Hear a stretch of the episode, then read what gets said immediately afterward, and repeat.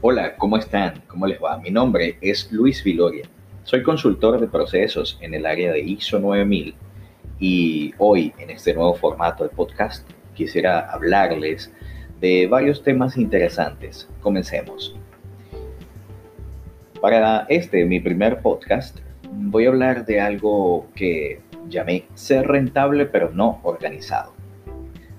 Suena paradójico, pero en la experiencia de asesorar a emprendedores y empresas a mejorar en sus procesos internos, me he conseguido con el factor común de que tienen buenos volúmenes de ventas, muchos clientes, un volumen de trabajo considerable e incluso han osado incluir a más personal en su plantilla.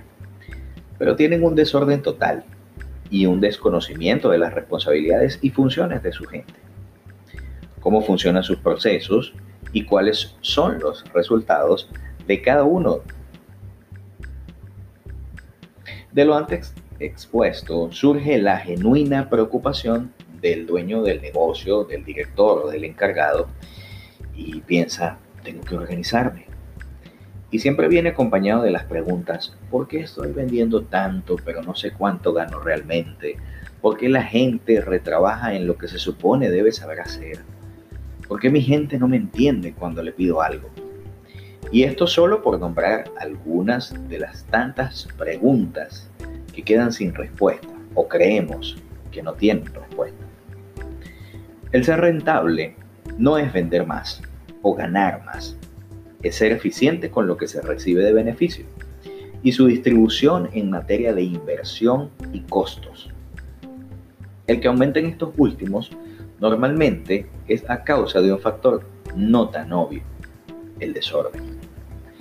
Para alguien que vende su producto, lo mínimo que debe conocer es cuánto le cuesta cada ingrediente y su preparación, para saber cuánto gasta, cuánto debe reinvertir y cuánto será su ganancia.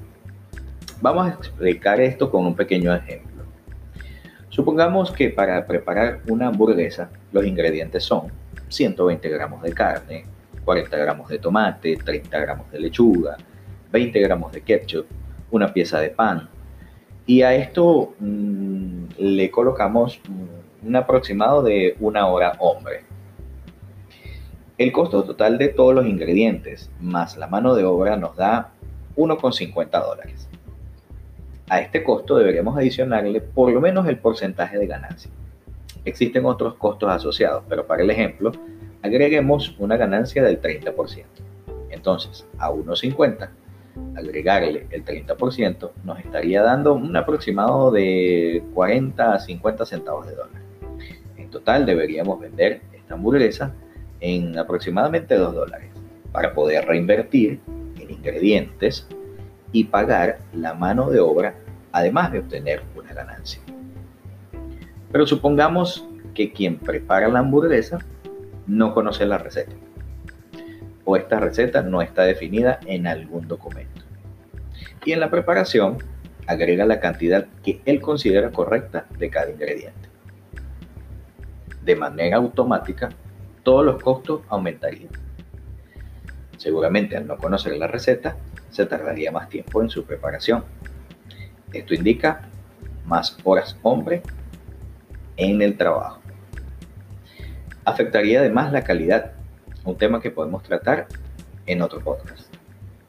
Y un sinfín de problemas que estarían generándose de manera, de manera inmediata. Aumentar el precio de venta solo sería atacar la consecuencia del problema.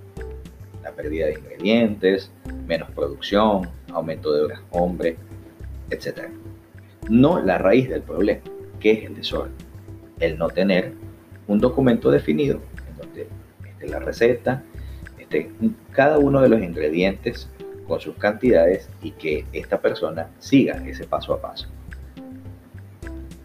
Si ganas dinero, pero estás desorganizado, no sabes en realidad si estás siendo rentable y si estás organizado, pero tienes pérdidas de dinero, seguramente hay algo en donde no estás bien ordenado. O sea, no estás 100% organizado. Es por ello que rentabilidad y orden van de la mano. Y una sin otra no puede existir. Hasta acá les dejo mi reflexión en este primer podcast.